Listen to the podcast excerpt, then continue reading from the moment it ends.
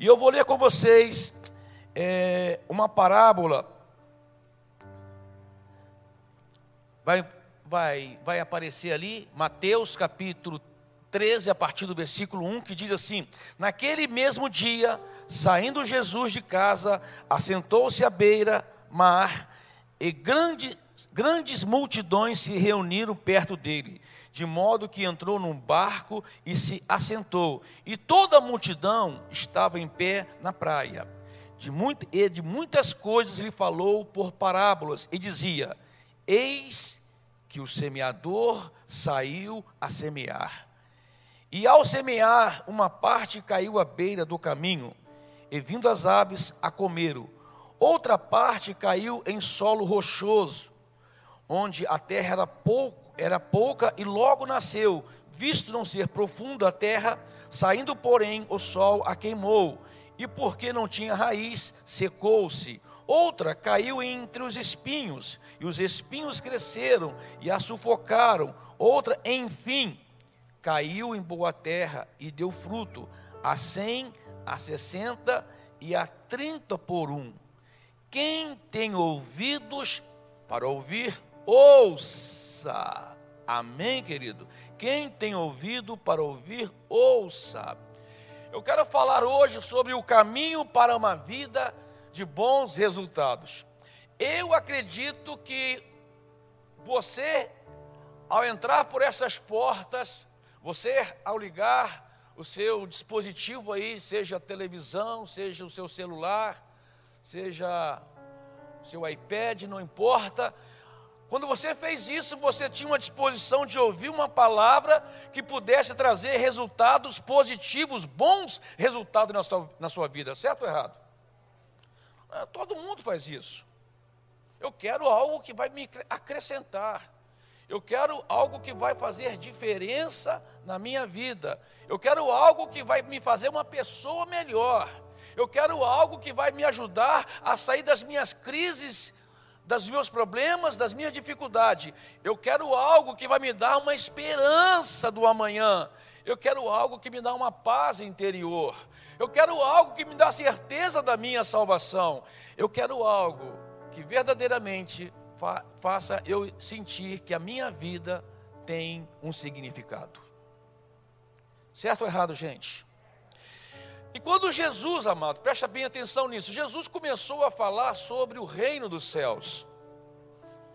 E Jesus começou a falar sobre, sobre o estatuto dos reinos dos céus, ensinando né, as leis acerca do reino dos céus, ali em Mateus capítulo é, é, 5 e diante. Ele vem falando, depois ele falou sobre as evidências do reino, que são os milagres, e depois ele falou por parábolas, os mistérios do reino, coisas que nós precisamos prestar muito atenção, precisamos estar com os nossos ouvidos bem atentos para perceber qual é a intenção de dar isso. E ele vem e ensina essa parábola: o semeador saiu para semear. Na explicação, Jesus diz que a semente é a palavra de Deus que caiu no nosso coração. E a pergunta que eu faço hoje é: como que você tem tratado esta semente? Como que você tem tratado essa semente? Tiago 1,21, eu quero ler aqui, diz assim: Portanto, despojando-vos de toda impureza e acúmulo de maldade, acolhei com mansidão a palavra em vós implantada, a qual é poderosa para salvar a vossa alma. Deixa o versículo aí.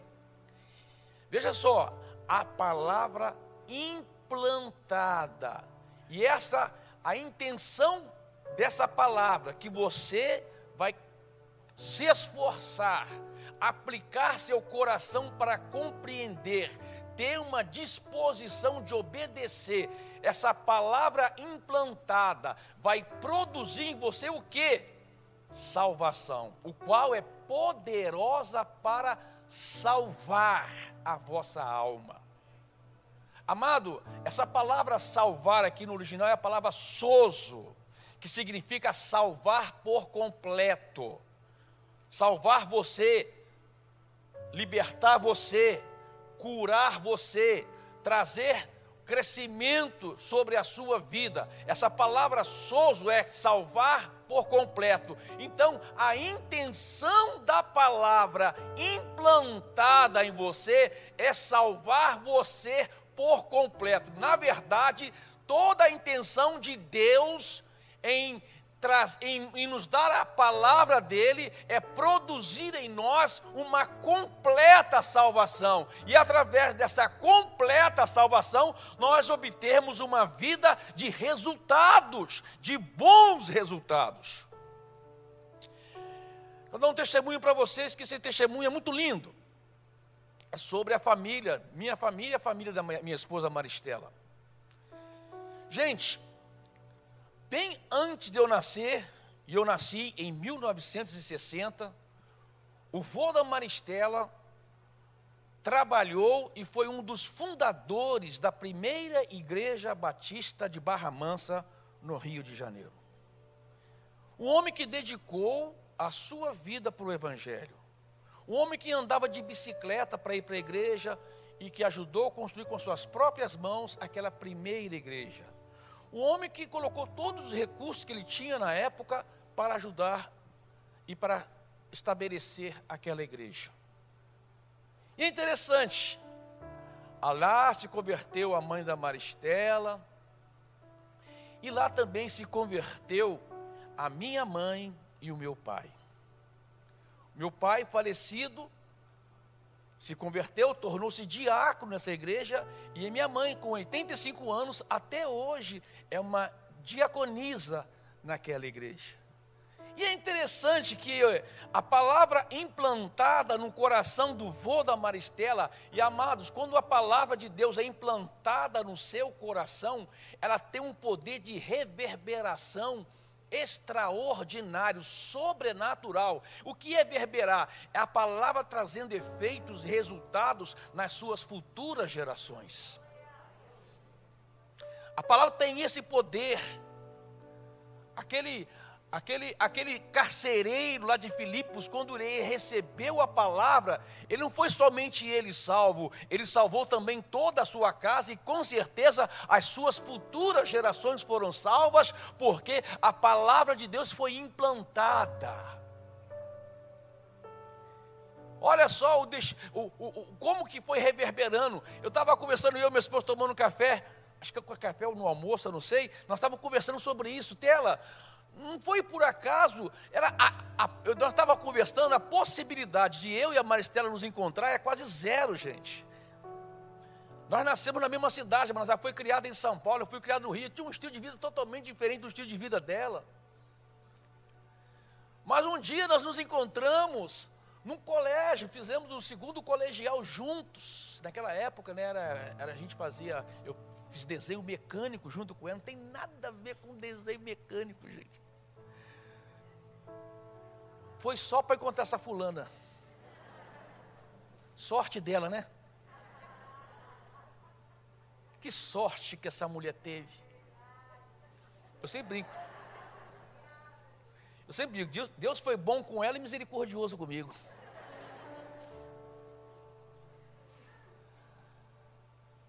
Mas as possibilidades eram pequenas demais.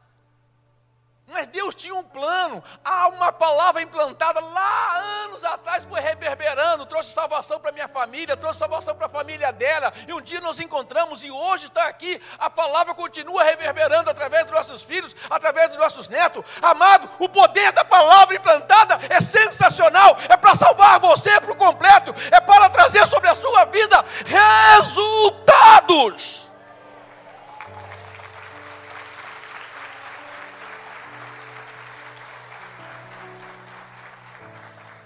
Mas qual é o problema de muitos?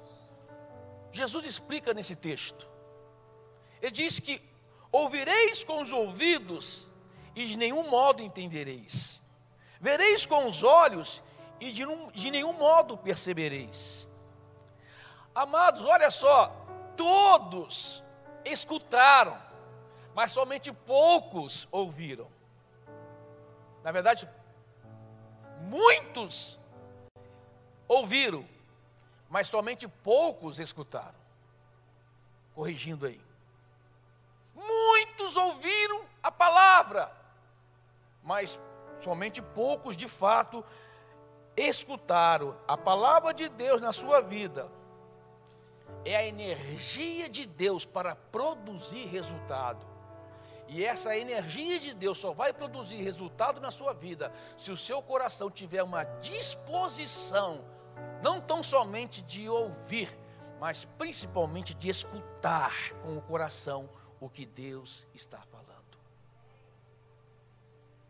E aí fala dos solos, dos tipos de solos em que é, é, ouviram a palavra. E eu quero compartilhar com vocês hoje passos para ter uma vida de resultados pela palavra de Deus. Primeiro passo, preste bem atenção de como você está tratando a palavra de Deus que é semeada na sua vida. Preste muito bem atenção, ouça verdadeiramente com os ouvidos do coração. No texto da parábola, fala de três tipos de solos. Né? Primeiro, o solo duro, era que o, o semeador naquela época, ele tinha uns caminhos para andar na lavoura. Aquele caminho de tanto ser pisado se tornou um caminho duro. E ao semear, ele semeava com as suas próprias mãos, ao semear a semente, às vezes de maneira negligente ou sem cuidado, ele semeava também semente no solo duro. Quando caía no solo duro, os passarinhos aproveitavam e comiam aquela semente. A outra semente caiu num solo rochoso na Palestina, tinha um tipo de solo que havia muita pedra misturada com a terra, era solo rochoso, e ele, se ele não tivesse uma percepção do solo, não tivesse anteriormente fazendo uma verificação do solo, ele não iria lançar ali aquela semente, porque ele ia perder aquela semente, porque aquela semente ia criar uma pequena raiz, mas logo o sol esquentaria e secaria aquela, aquela plantinha recém-germinada. O outro era um solo cheio de raízes de ervas daninhas, que deveriam ter sido também anteriormente arrancada com cuidado, preparada, removida da terra para depois ser lançada a semente. Mas como ele não fez isso, logo aquela erva daninha cresceu junto com a, a, a, a semente e a sufocou. Ou seja, nos três casos que houve, houve uma negligência com a palavra que foi semeada. Amados, preste bem atenção.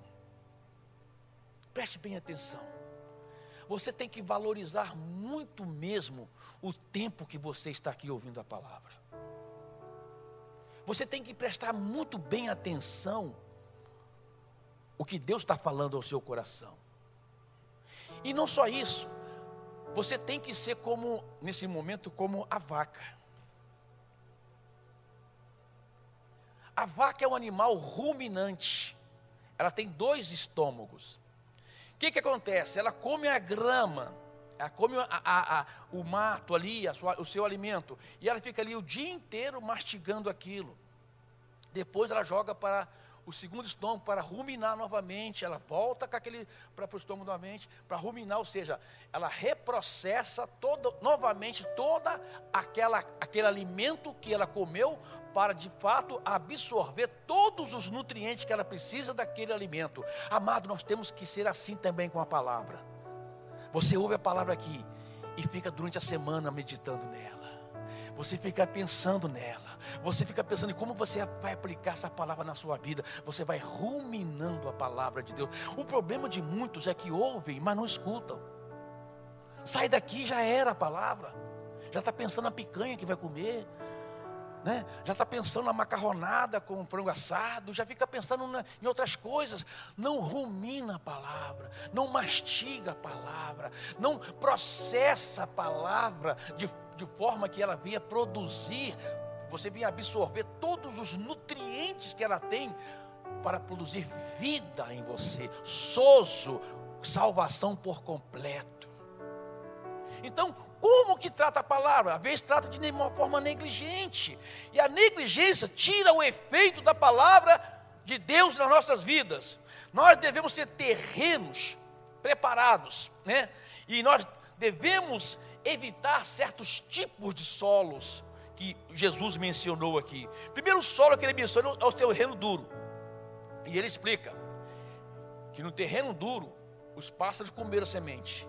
Depois, na explicação da parábola mais para frente, Jesus fala que Satanás come a palavra que é semeada no nosso coração. Por quê? Porque ele é duro. O coração endurecido é aquela pessoa que fica questionando, racionalizando a palavra de Deus. Será que é assim mesmo? Será que isso aconteceu? Será que Lázaro realmente ressuscitou? Será que Jesus multiplicou mesmo os pães? Será que Jesus fez a transformação da água em vinho? Quando essa, esse tipo de pensamento começa a penetrar no seu coração, amado, é que Satanás está comendo a semente que é semeada. Ele começa a roubar a semente. Deus lança uma palavra de fé no seu coração. E Satanás começa a roubar, comer essa semente, trazendo dúvida no seu coração. Trazendo, você sabe uma coisa? Deixa eu ensinar uma coisa para vocês. Satanás nunca fala com você na segunda pessoa ou na terceira. Ele sempre fala na primeira pessoa. Ele sempre fala assim, ele sempre faz com que você pense que aquele pensamento foi produzido por você. Aí você fala, ah, eu, eu não acredito nisso. Satanás está dizendo na, na sua mente isso. E você começa a acreditar que verdadeiramente você não acredita, porque ele fala com você na primeira pessoa, como se fosse o pensamento seu. E é aí que muitos são enganados e tornam-se um coração duro, um terreno duro para não receber a palavra de Deus. O segundo terreno é o terreno com pedras. E na explicação é um terreno raso sem profundidade. Aqui fala que a pessoa até, Jesus explicando depois, que a pessoa até recebe a palavra com alegria. Amado, é legal, você precisa mesmo receber a palavra com alegria. Receber a palavra se sentiu bem, não tem nada errado em você se sentir bem ao ouvir a palavra de Deus. Não tem nada errado, mas se ficar só nisso, ela não terá efeito na sua vida. A palavra de Deus quer trazer, quer, quer ter profundidade em você. Não é só você se sentir bem, você tem que se, se sentir também confrontado com a palavra. Não é você só se sentir bem, você às vezes vai gemer de dor por causa de uma palavra, porque ela vai exigir de você uma decisão, vai exigir de você uma postura. Isso é porque precisa ser profundo. Se for raso, fica só na amado, não vai ter efeito. Assim, o segundo terreno é o terreno com os espinhos. E essa postura é uma postura muito perigosa, né? Que ali a falta de cuidado do, do, do, do, do semeador lançou no meio lá da, das ervas daninhas, dos, das raízes de ervas daninhas. E ambas cresceram. Só que chegou na hora da frutificação. Olha só na hora da frutificação. Por quê? Porque houve concorrência. E Jesus explicou mais tarde qual concorrência era essa? A fascinação pelas riquezas e o amor ao mundo. Sufocaram essa raiz, por quê? Porque é, é, é, tinha concorrência, tinha concorrência ali. Sabe, eu fico vendo pessoas e que a palavra de Deus cai no coração dela e começa até a produzir raízes. Chega a crescer, a pessoa começa realmente a, a, a, crescer em Deus e também a prosperar em todas as áreas, inclusive na área financeira, começa também a prosperar. Mas só que na, chega na hora de frutificar, dar frutos para o reino de Deus, a concorrência começa a sufocar. Ah, mas eu vou ter que fazer isso? Eu vou ter que abrir mão disso para fazer essas coisas? Concorrência. E essa concorrência sufoca a palavra de Deus no coração da pessoa, de forma que essa palavra não venha frutificar. E amado, e a pessoa perde uma grande oportunidade de ser tremendamente abençoado no reino de Deus. Porque o presta, presta atenção nisso. O propósito de Deus na sua vida é frutificação. Deus quer frutificação na sua vida. Deus quer trazer frutificação na sua vida. Então, segundo passo, prepare-se para uma abundante colheita. Mas para ter uma abundante colheita, o que, que precisa? O quarto terreno. Era o bom terreno, o terreno preparado, o terreno que Deus é, é, quer que você seja para receber a palavra que Ele tem, para que através dessa palavra você tenha bons resultados na sua vida, para que através dessa palavra implantada você alcance em Deus bons resultados. Então, para ser um bom terreno, não deixe Satanás comer o que Deus está semeando na sua vida. Deixe, amado. Olha que o apóstolo Paulo diz em 2 Coríntios 4,4: o Deus desta era cegou o entendimento dos descrentes, para que não vejam a luz do Evangelho da glória de Cristo, que é a imagem de Deus. Você tem que dizer para você: eu quero ser um terreno fértil, um bom terreno para ouvir a palavra de Deus e entender a palavra de Deus e permitir que os frutos dessa palavra se vinguem na minha vida. Amado, o poder do Evangelho da glória de Cristo, que é a imagem de Deus. Amado, nós cremos no poder do Evangelho, nós cremos que Jesus Cristo ressuscitou os mortos, nós cremos que Jesus transformou a água em vinho, nós cremos que Jesus ressuscitou Lázaro do túmulo depois de quatro dias de morto, nós cremos no poder do Evangelho que salva, cura e liberta. Não permita que Satanás rouba isso de você. Nós estamos vivendo um mundo hoje, um mundo de racionalização. Todo mundo quer racionalizar as coisas, quer semear dúvida, mas será que é assim mesmo? A palavra de Deus é inquestionável. Eu tenho que falar, eu não vou permitir que Satanás venha com suas astúcias, eu não vou permitir que o diabo venha com as suas ciladas, armadilhas e rouba aquilo que foi semeado no meu coração e que produz em mim fé e esperança. Então seja um terreno fértil, um terreno que acredita no poder do evangelho. A, a, a, segundo terreno, perdão, um terreno fértil é um terreno que remove as pedras que foram lançadas na sua vida. Amado, a função da pedra aqui era evitar a profundidade na palavra da fé.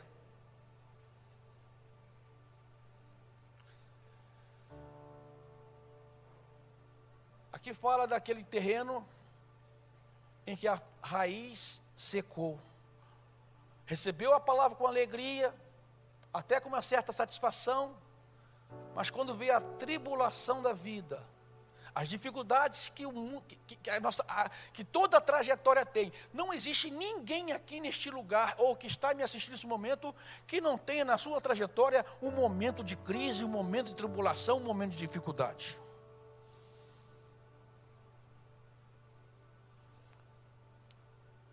Na sua história, amado, do seu nascimento até a sua morte, eu espero que você morra bem velhinho, vai ter momentos de lutas.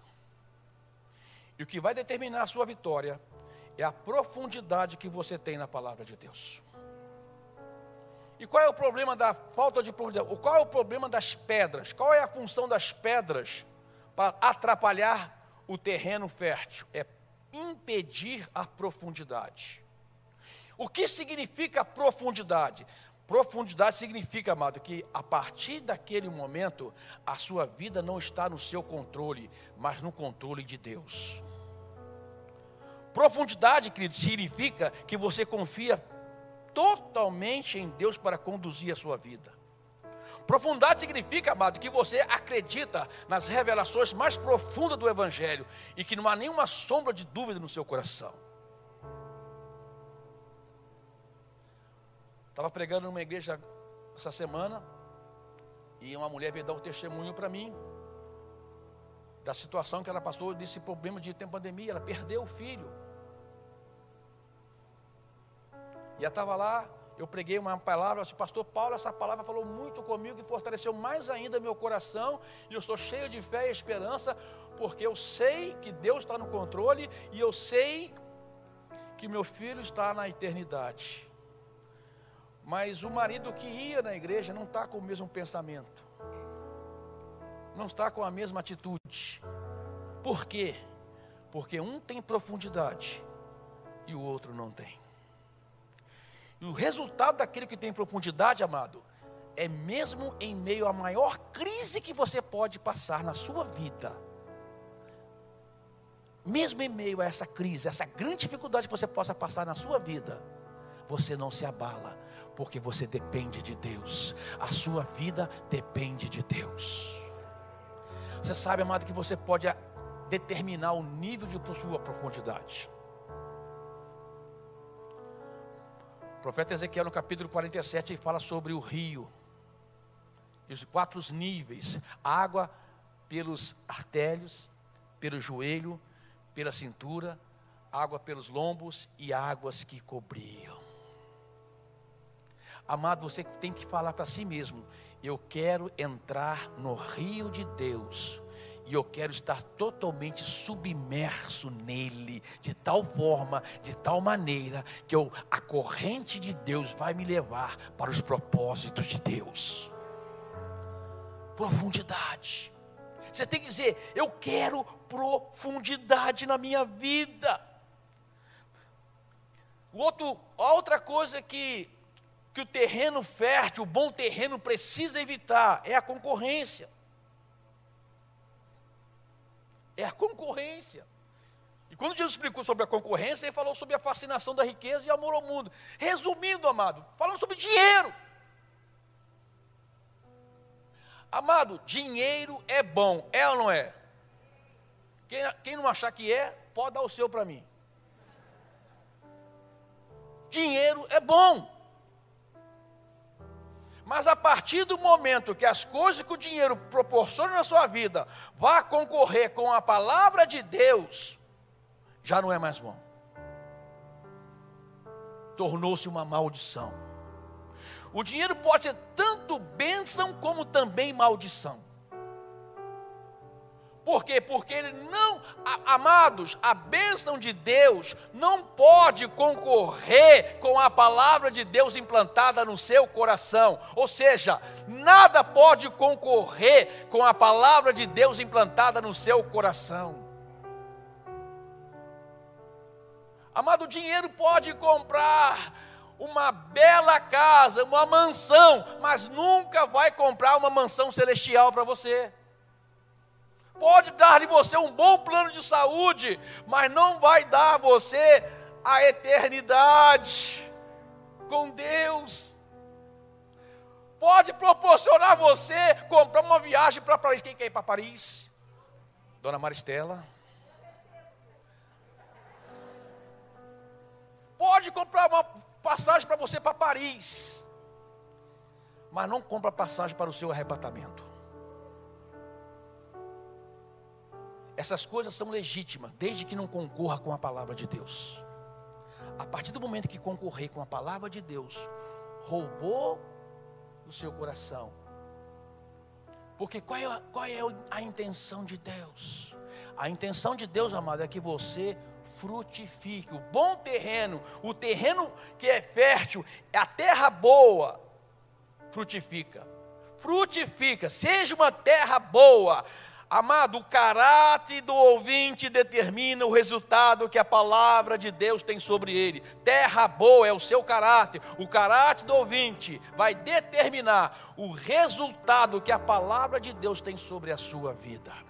Se você ser uma terra boa, quero ser, eu, eu vou trabalhar meu coração, não vou permitir que os pássaros, os demônios comam a palavra que foi semeada na minha vida. Eu vou ser uma terra boa, eu não vou jogar minha semente que é maravilhosa, extraordinária, no terreno cheio de pedras. Eu vou ser uma terra boa, eu vou arrancar do meu terreno todas as raízes de erva daninha, tudo aquilo que sufoca a minha semente quando ela germinar e começar a frutificar.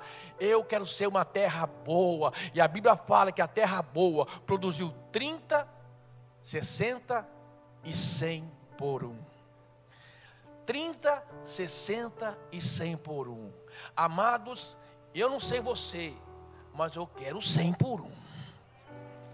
Eu quero 100 por de Deus, eu quero frutificar, eu quero bom resultado da minha vida, eu quero olhar para o meu futuro, amado, depois, na esperança de quando eu não estiver mais aqui, que os meus filhos, que os meus netos, que os meus bisnetos continuarão servindo ao Senhor, não importa que mundo que esteja daqui a 100 anos, eu sei de uma coisa: se Jesus não vier, não arrebatar a igreja, a igreja ainda será guardada e protegida por Ele, a igreja ainda será o melhor lugar para saber habitar nesse mundo. A igreja ainda será o lugar que verdadeiramente as pessoas frutificam. A igreja ainda será, amado, o lugar de paz e restauração de vidas. Não importa que tipo de mundo nós vamos ter daqui para frente, mas a igreja, enquanto ela estiver aqui, é a horta de Deus, é a plantação de Deus, é a casa de Deus, e tudo que for plantado nela vai frutificar.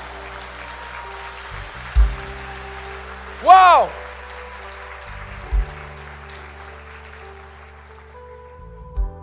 A palavra de Deus em, vo, em voz implantada. O poder do Evangelho para a salvação. O sozo de Deus. A salvação completa. A cura completa. A restauração completa. A preparação da sua vida para morar eternamente com Deus. Está no poder da palavra implantada. Seja um bom terreno Toma essa decisão em nome de Jesus. Seja um bom terreno.